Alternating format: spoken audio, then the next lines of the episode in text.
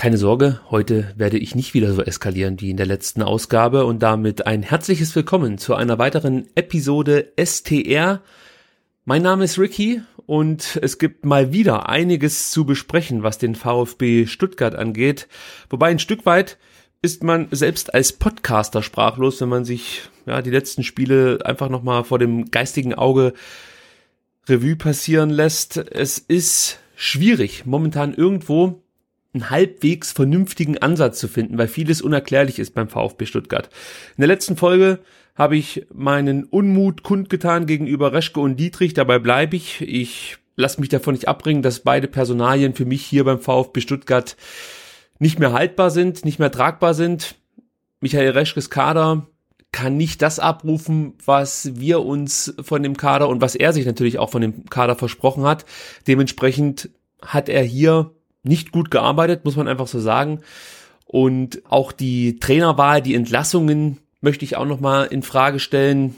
Hannes Wolf, das Thema wurde schon oft genug diskutiert, thematisiert, ob das jetzt unbedingt der richtige Schachzug war, ihn da zu entlassen, nachdem er sich vielleicht hilfesuchend an seinen Sportvorstand und den Präsidenten gewandt hat, äh, um ihn mitzuteilen, dass es innerhalb der Mannschaft nicht so richtig stimmt.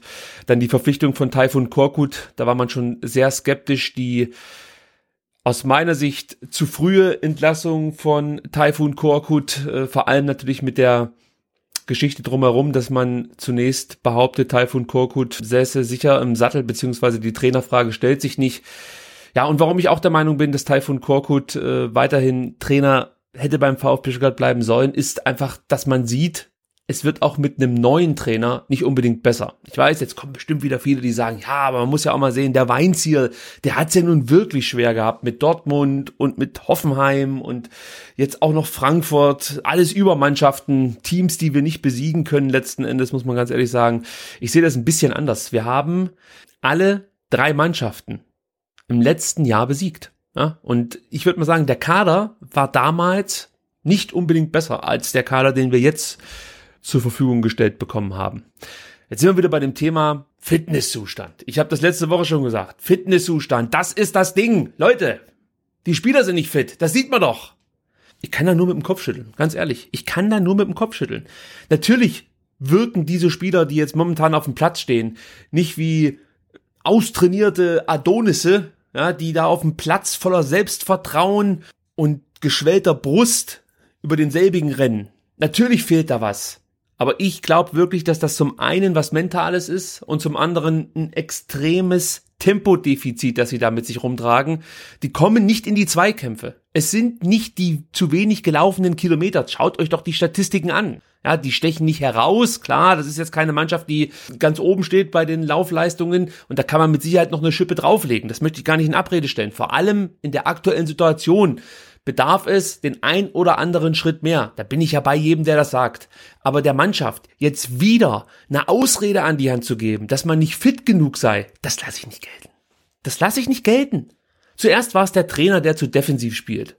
Taifun Korkut stellt die Mannschaft viel zu defensiv ein. Was kann denn die Mannschaft dafür, wenn der Trainer so defensiv spielen lässt? Da kann ja nichts draus werden.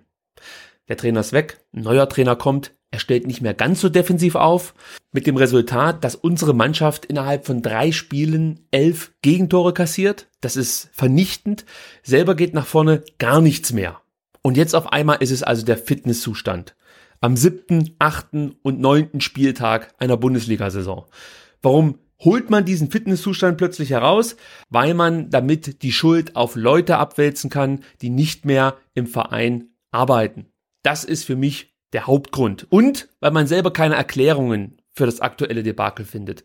Und diese Feststellung, die betrifft zum einen den Verein selber und zum anderen auch die schreibende Zunft, die ich hier nochmal ganz klar kritisiere. Das ist eine Berichterstattung aus der Hölle, die sich momentan hier in Stuttgart mir darstellt. Also da bin ich wirklich enttäuscht. Ja, ich kann nur nochmal sagen, das sind alles gut bezahlte Journalisten, die hier und da vielleicht auch einfach mal investigativer über das berichten dürften, was in Anführungsstrichen hinter den Kulissen abgeht. Ja, wo sind die Artikel zu den Vorwürfen von Oliver Trust? Jetzt fängt er wieder an mit Oliver Trust. Weiß ich doch, was ihr denkt. Ja, aber es sind halt einfach mal Anschuldigungen, die hier in den Raum gestellt wurden. Die überhaupt nicht aufgegriffen werden von den hier ansässigen Journalisten. Das wird einfach ausgesessen, da wird überhaupt nicht drüber diskutiert oder geredet. Verstehe ich nicht. Das sind ja schon ein paar Sachen, die man mal thematisieren dürfte hier in dem einen oder anderen Blatt in Stuttgart. Also da würde ich mir schon auch ein größeres Engagement von den Jungs da erwarten. Aber gut, es, ich, ich habe es ja letzte Woche schon gesagt. Es ist halt einfach viel cooler, sich da in die Mercedesstraße zu setzen und ab und zu mal mit den Homies so ein bisschen abzuhängen, bisschen zu schnacken, vielleicht mal ein Trikot abzustauben oder halt einfach jeden zweiten Samstag einen coolen Platz im Stadion abzugreifen. Das ist äh, natürlich ein Fund, das möchte man nicht aus der Hand geben. Und äh, im schlimmsten Fall muss man dann noch über was anderes berichten und nicht mehr über Fußball.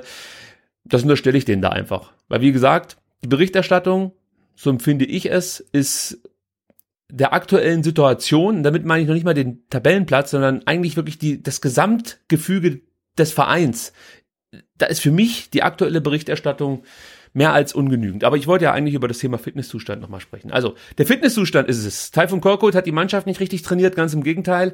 Ähm, er hat ja die Mannschaft im Endeffekt konditionell noch schlechter gemacht als manch ein Lauftreff, der sich, weiß ich nicht, einmal im Monat für eine Runde im Wald trifft und danach vier halbe saufen geht.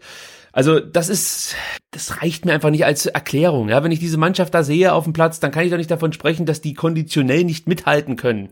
Das ist doch nicht das Problem, das sieht doch jeder. Schaut euch doch mal das Zweikampfverhalten an von Timo Baumgartel bei dem Abseitstor, ja, als, als Rebic früh die Frankfurter in Führung bringt, zwar abseits, okay, da hat man Glück, da rennt der zunächst von seiner rechten Position nach links, weil Bartstuber tempomäßig mit seinem Mitspieler nicht mithalten kann.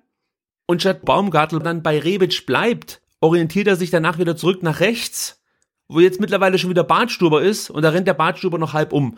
Also das ist einfach eine Art und Weise, wie da momentan Fußball gespielt wird.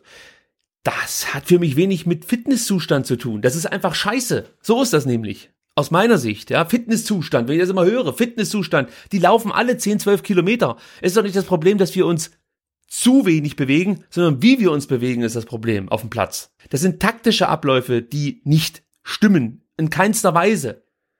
Es sind Tempodefizite, das habe ich schon mal gesagt. Das erzähle ich eigentlich schon seit einem halben Jahr, dass es Tempodefizite sind. Aber jetzt ist auf einmal das Fitnessproblem, das der VfB hat. Mensch, wenn wir erstmal eine Vorbereitung wieder spielen können, wenn der Weinziel mal den ganzen Winter hat, da schießen wir alles in Grund und Boden. Der Korkut hat die Mannschaft, der hat sie überhaupt nicht trainiert, da ging gar nichts, die haben nichts gemacht. Das ist Bullshit. Das sind alles gestandene Profis. Ich habe es letzte Woche gesagt, ich sag's diese Woche wieder. Alle Spieler, die momentan da auf dem Platz sind, sind gestandene Fußballprofis, die auf höchstem Niveau seit Jahren trainieren und spielen. Und auf einmal will mir jemand sagen, dass es Taifun Korkut hinbekommen hat, einen kompletten Bundesligakader mit absoluten Profis so runter zu trainieren, dass die ab der ersten Minute mit keiner Bundesligamannschaft mehr mithalten können. Das ist doch, Leute, müsst ihr doch selber merken, das ist doch Quatsch. Das ist doch Quatsch. Mentalität ist das erste. Die fehlt diesem Kader komplett. Robustheit ist das nächste. Die fehlt diesem Kader komplett. Es gibt keinen Spieler auf dem Platz, der mit einer gewissen, ich nenne es jetzt einfach mal Macho-Attitüde auf dem Platz sich präsentiert. Es sind alles duckmäuserische Spieler, die nicht bereit sind, nach vorne zu gehen, bereit sind, Fehler zu machen. Es fehlt an Spielern, die mit Stolz und Würde auf dem Platz agieren. Du hast vielleicht noch jemanden wie Santiago Ascasiba, da merkt man, das südländische Temperament, das ist einfach eine Kampfsau, er sticht dann auch wiederum bei den Laufwerten heraus und das liegt aus meiner Sicht nicht daran, weil er fitter ist und heimlich trainiert. Ja, Korkut hat es nicht geschafft, den Askasiba müde zu trainieren. Nee, das ist eine Mentalitätsfrage. Und bei Santiago Ascasiba sieht man das ganz gut, was Mentalität auf dem Platz ausmachen kann. Der rennt sich wenigstens noch die Lunge aus dem Hals. Also das ist für mich noch ein Spieler, der wirklich über den Kampf versucht, was zu bewirken. Ähnliches in derselbe Richtung geht das für mich mit Nico Gonzales, der auch versucht, viele Wege zu gehen. Und oft läuft er wirklich unnütze Wege und macht manchmal Dinge, da fragt man sich auch, Mensch Junge, was hast du denn eigentlich vorher gerade? Also ich kann mich da an äh, die ein oder andere Szene jetzt auch im Frankfurt-Spiel erinnern. Aber trotzdem versucht er einfach, sich gegen das Debakel oder ein erneutes Debakel zu wehren. Und ich glaube, wenn wir da mehr als zwei Spieler auf dem Platz hätten, die so agieren, dann würden wir uns wahrscheinlich als Mannschaft auch auf dem Platz anders präsentieren. Und das hat für mich nichts mit einem Fitnesszustand zu tun. Matthias Sammer sagte richtigerweise vor dem Spiel, wenn du als gestandener Fußballprofi merkst, es reicht aktuell nicht, warum auch immer, irgendwas fehlt, dann ziehst du dir abends deine Laufschuhe an und gehst laufen, weil das geht immer. Und das ist genau das, was ich letzte Woche auch gesagt habe. Du hast eine Verantwortung als Bundesliga-Profi.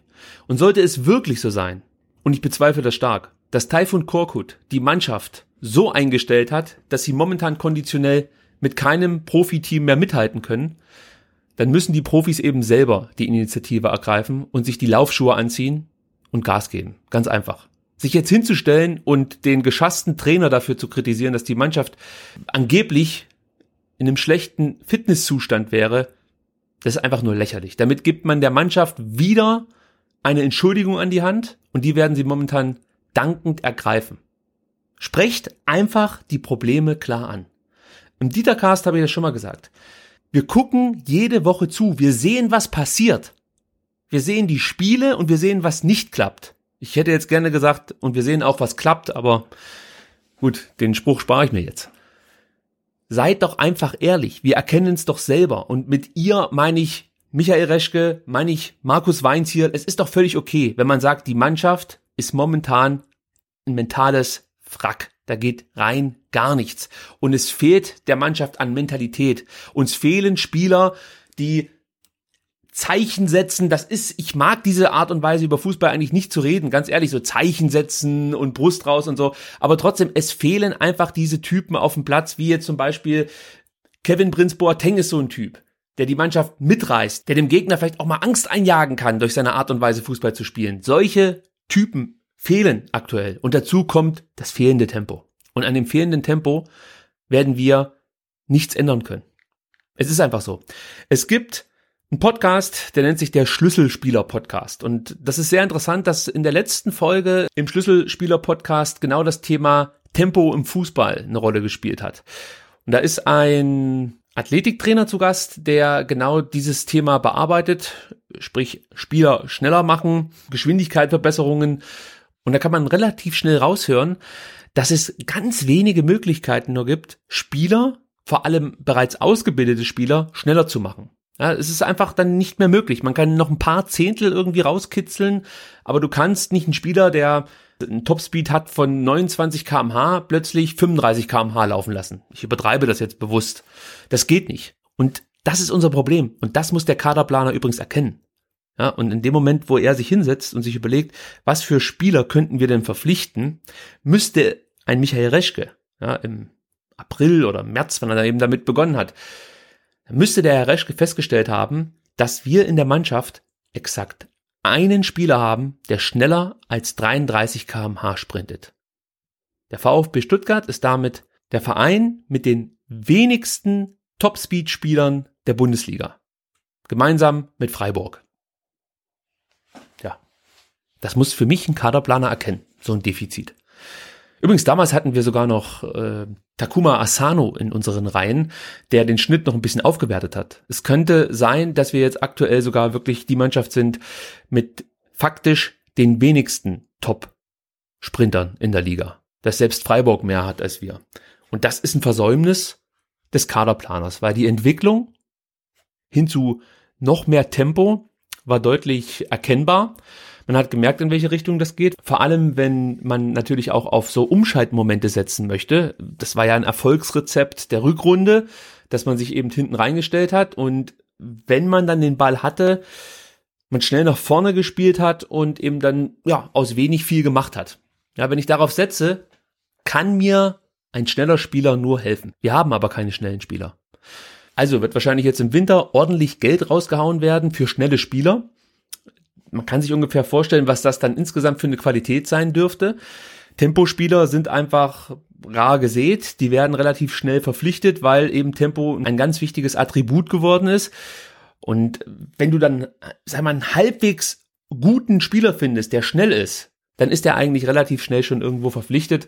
Es sei denn, er hat irgendwo anders Defizite oder es reicht halt eben nicht ganz für die Bundesliga. Er ist vielleicht auf dem Platz dann ja, in der Reaktion an sich nicht schnell genug oder es fehlt am taktischen Verständnis oder es gibt halt einfach Defizite, die es ihm bislang nicht erlaubt haben, auf höchstem Niveau zu spielen. Solche Spieler müssen wir dann verpflichten. Oder wir haben halt einfach riesiges Glück. Das kann natürlich auch noch passieren.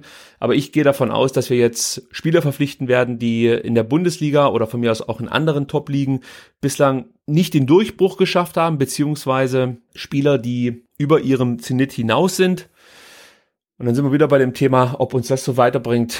Ich bin mir nicht sicher. Was ich auch mal hier anmerken möchte, ist, in der aktuellen Situation merkt man eigentlich, was unser größtes Problem ist, nämlich die Jugendarbeit. Da kommt rein gar nichts. Da drängt sich nicht ein Spieler auf, weder von der U21, gut, da kann ich es noch am ehesten verstehen, mit diesem ganzen Debakel da, als es darum ging, ob man jetzt die U23 abschafft, da sind mit Sicherheit auch Spieler weggegangen, die man vielleicht dann jetzt gerne hochziehen würde, um den Kader wieder Bundesliga tauglich zu machen oder überhaupt erstmal aufzufüllen.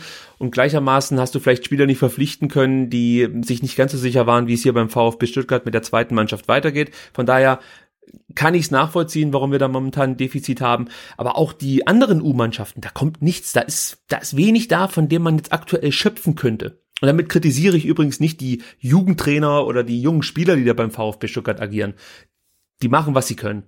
Das ist natürlich ein Problem, das ganz oben anzupacken ist. Und da stelle ich jetzt nur die Frage, das ist keine Kritik in Richtung Thomas Hitzelsberger, das ist einfach nur eine Frage, ob man in der aktuellen Situation sich als Direktor des NLZ vielleicht nicht mehr um diese Themen kümmern müsste, als ja bei Fernsehübertragungen tolle Ratschläge zu geben. Es ist wirklich jetzt keine persönliche Kritik gegen Thomas Hitzesberger, weil ich ihn als Typen eigentlich wirklich schätze und ich glaube auch, dass der VfB Stuttgart von ihm noch profitieren kann. Also ich bin froh, dass er in unseren Reihen ist. Ich hoffe, dass er auch mal mehr wird als nur Direktor des NLZ. Aber es ist halt einfach so von mir eine Vermutung, vielleicht muss sich ein Thomas Hitzesberger noch intensiver mit dem Thema NLZ auseinandersetzen. Mir ist es klar, dass Änderungen im Jugendbereich sich nicht von heute auf morgen zeigen. Das dauert einfach eine Weile. Aber ja, also ich finde das momentan wirklich erschreckend, dass Markus Weins hier selbst bei den aktuellen Ausfällen keine Jugendspieler beziehungsweise U-Spieler in den Kader beruft. Da scheint wirklich niemand da zu sein, den er momentan nach oben ziehen würde. Es fehlt an Spielern, denen er diesen Durchbruch zutrauen würde. Und das verunsichert mich schon ein Stück weit, ja, weil ich sag's immer wieder, Jugendarbeit sollte eigentlich die Basis für den Erfolg des VfB Stuttgart sein. Ja, wir werden keine Topstars hier in Stuttgart holen können. Wir müssen Topstars entwickeln. Und ich sehe momentan auch keine, die wir verpflichtet haben und die wir aktuell ausbilden. Natürlich, Maffeo, der hat Ansätze jetzt wieder drin gehabt gegen Frankfurt. Ich bin auch der Meinung, der zündet noch. Mit dem muss man Geduld haben. Ich fand es wirklich beachtlich, wie er sich auch, und ich habe ihn vorhin nicht erwähnt, aber ich zähle ihn jetzt noch mit dazu, sich wenigstens versucht hat, gegen die Niederlage zu stemmen. Aber für ihn ist es natürlich momentan auch nicht leicht. Borna Sosa hat gezeigt, dass er Qualitäten hat. Also es ist nicht so, dass überhaupt niemand da wäre, grundsätzlich niemand da wäre. Aber Stand jetzt fehlen halt Spieler, wo man sagen würde, okay, also wenn der jetzt noch ein, zwei Jahre dieses Niveau halten kann, dann ist das ein Champions League Spieler. Ausnahme Benjamin Pavard, ja, das ist klar. Wobei der momentan diese Leistung auch nicht zeigt. Er hat es aber davor gebracht. Vielleicht kann man auch noch Timo Baumgartel hier erwähnen, aber das ist halt auch wieder kein Spieler, der 21 ist, sondern der ist schon wieder ein bisschen älter. Er ist immer noch sehr jung, aber dennoch, ihr wisst, was ich meine. Es gibt halt bei vielen Bundesligamannschaften aktuell Spieler, wo du genau weißt, die werden bei ihren Vereinen keine drei, vier Jahre mehr spielen, weil sie von der Qualität her so brutal gut sind, dass sie definitiv zu einem Champions League Club wechseln. Und das fehlt mir momentan beim VfB, solche Spieler. Spieler.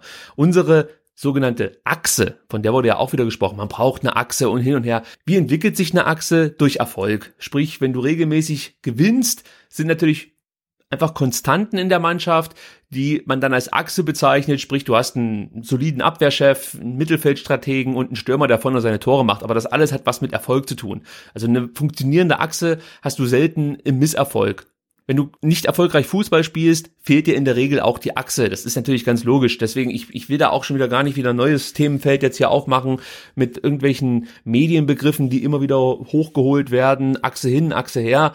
Auf was ich jetzt zu sprechen kommen wollte, war einfach, dass wir momentan uns auf Spieler verlassen müssen, die über ihrem Zenit sind, die vielleicht auch körperlich an Grenzen geraten Und uns fehlen einfach junge Spieler, die heiß und hungrig auf diese Plätze sind, die definitiv aktuell zur Disposition stehen müssen nach den gezeigten Leistungen. Aber es, es drängt sich halt keiner auf. Auch von den Spielern aus der zweiten Reihe hat man nicht das Gefühl, wenn sie reinkommen, dass sie da irgendwie ein Zeichen setzen können. Ja, Chadrak Akolo. Ich habe in der letzten Ausgabe gesagt, ich würde mich freuen, wenn er mal die Chance von Beginn an bekäme. Jetzt wurde er ja wieder eingewechselt. Na gut, klar, die Mannschaft war in der zweiten Halbzeit einfach nur noch körperlich anwesend, alles andere war nicht mehr vorhanden, aber trotzdem kann man vielleicht mit dem ein oder anderen aggressiven Anlaufen den Willen unterstreichen, sich hier in die Mannschaft spielen zu wollen. Und das fehlt mir komplett. Das, das gibt's bei uns im Team nicht. Warum auch immer.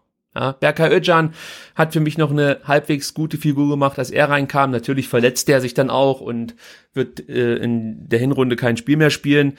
Das hat mich auch tierisch angekotzt, weil er war für mich ein kleiner Lichtblick. Auch hier verweise ich auf die letzte Folge, wo ich gesagt habe, dass ich es ganz gut finden würde, wenn man Özcan vielleicht mal für Gentner bringen würde.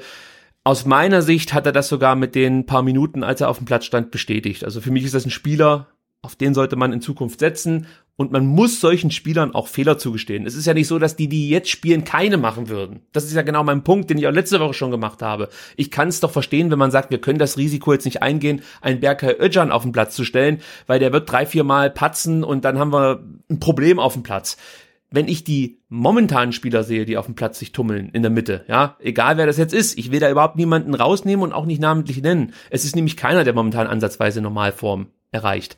Ja, dann kann ich dieses Risiko mit Özcan eingehen, weil er perspektivisch wenigstens noch ein Spieler ist, auf den ich setzen könnte. Aber sowohl Markus Weinziel wie auch Taifun Korkut sahen das anders. Bislang muss man sagen, vielleicht wird's noch in der Rückrunde. Bin gespannt, ob Markus Weinziel dann noch Trainer ist beim VfB Stuttgart. Ich lache. Ich lache einfach nur noch drüber, weil es ist nahezu absurd. Als Fan sitzt du Woche vor Woche vorm Fernseher und kannst einfach nicht glauben, was da gerade abgeht. Du kannst es einfach nicht glauben. Du siehst diese Fehler in der Defensive und fragst dich, ob das wirklich eine Bundesligamannschaft ist. Und da muss ich wieder Matthias Sammer hier mit ins Boot holen, der diese Frage ja auch gestellt hat bei Eurosport. Der gesagt hat, Leute, das ist Bundesliga hier. Und er war verzweifelt. Er konnte es sich nicht erklären, was da abgeht beim VfB. Ich habe Matthias Sammer in der Analyse selten so ratlos gesehen wie in der Halbzeit des Spiels VfB Stuttgart gegen Eintracht Frankfurt. Und das sagt einiges. Also zum Thema Fitnesszustand habe ich, glaube ich, genügend gesagt. Ich sehe es nicht so, dass die Mannschaft einfach konditionell nicht mithalten kann. Vielleicht gibt es ein konditionelles Defizit, vielleicht gibt es das, aber das erklärt nicht die eklatanten Fehler in den ersten Minuten, in der ersten Halbzeit. Das sind für mich hauptsächlich Einstellungsfragen, die wir hier stellen müssen. Mentalität und natürlich Tempo. Taktisch, was läuft da falsch? Wird die Mannschaft vom Trainer vielleicht falsch eingestellt? Verstehen die Spieler nicht, was der Trainer von ihnen verlangt?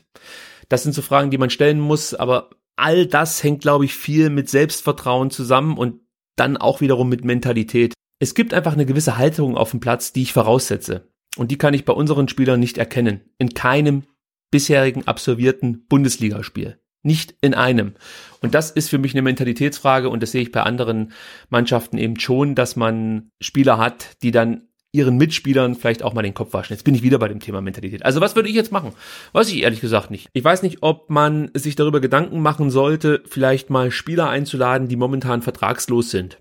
Ist mit Sicherheit jetzt nicht unbedingt die allercoolste Methode. Da werden auch viele sagen, Mensch, es gibt bestimmt einen Grund, warum die aktuell keinen Vertrag haben. Aber vielleicht könnte man damit auch so ein bisschen Druck auf die Mannschaft ausüben, wenn da ein, zwei Spieler plötzlich auf dem Platz stehen, die um einen Vertrag beim VfB Stuttgart kämpfen dürfen.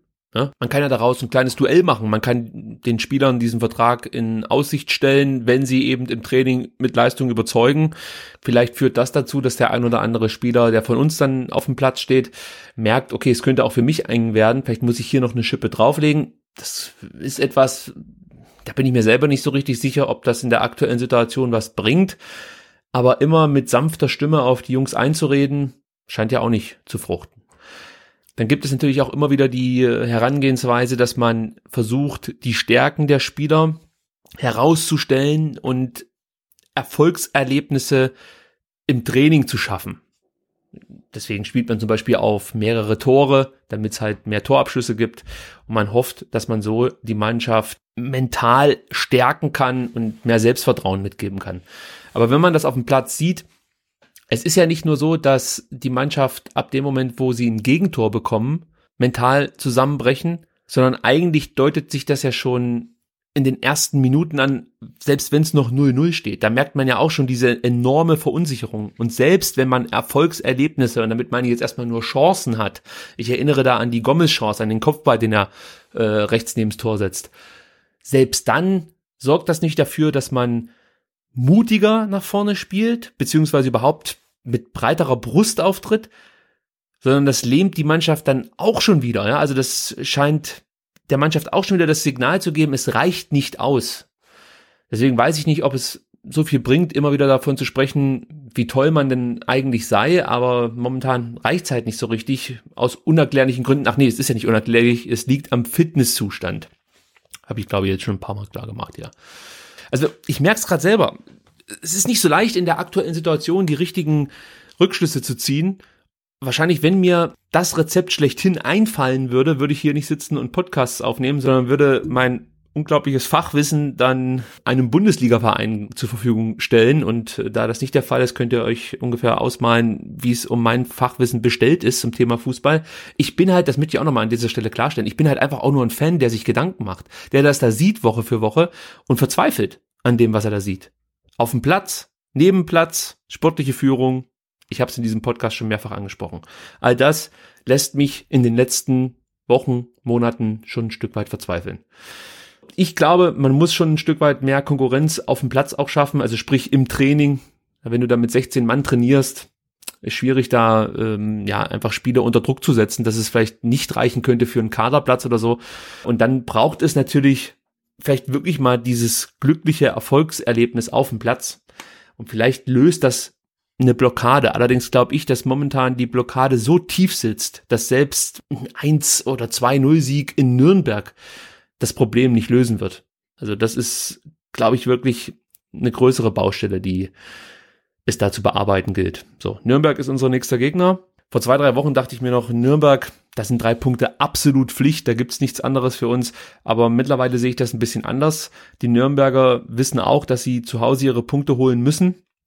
Und sie machen das insgesamt eigentlich nicht schlecht. Klar, die hatten die Katastrophenspiele gegen Dortmund und gegen Leipzig, haben aber daraus ihre Rückschlüsse gezogen, haben Dinge verändert und zeigen eben die Mentalität auf dem Platz, die ich unserer Mannschaft abspreche. Und wie gesagt, zu Hause wollen sie Punkte sammeln, um den Klassenerhalt zu schaffen. Und sie wissen auch, mit dem VfB Stuttgart kommt letzten Endes jetzt ein dankbarer Gegner. Ja, wir kommen ja dahin gekrochen, auf allen Vieren. Wir, wir betteln ja schon letzten Endes im Vorfeld darum, dass man uns vielleicht wenigstens einen Punkt übrig lässt am Ende.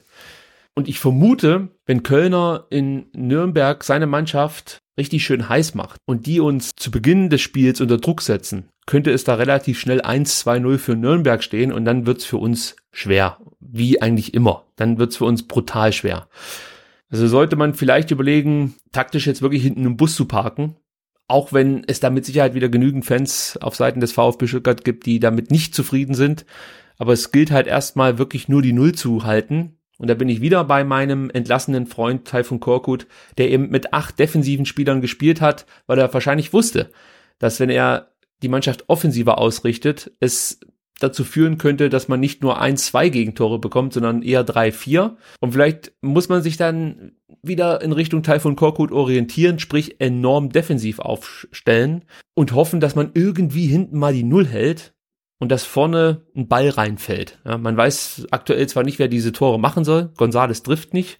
Nicht, weil er zu schlecht ist, sondern weil er halt einfach momentan nicht das Glück auf seiner Seite hat. Mario Gomez wirkte auch schon mal treffsicher, aber ich möchte dazu sagen, er hat bislang in den ersten Spielen, zwar noch unter Korkut, aber okay, für mich eine annehmbare Figur abgegeben. Ja, die letzten Spiele sind auch, was Mario Gomez angeht, etwas unglücklich, aber zumindestens stimmt die Körpersprache und ich finde auch die Ansprache in Interviews von Mario Gomez ganz in Ordnung.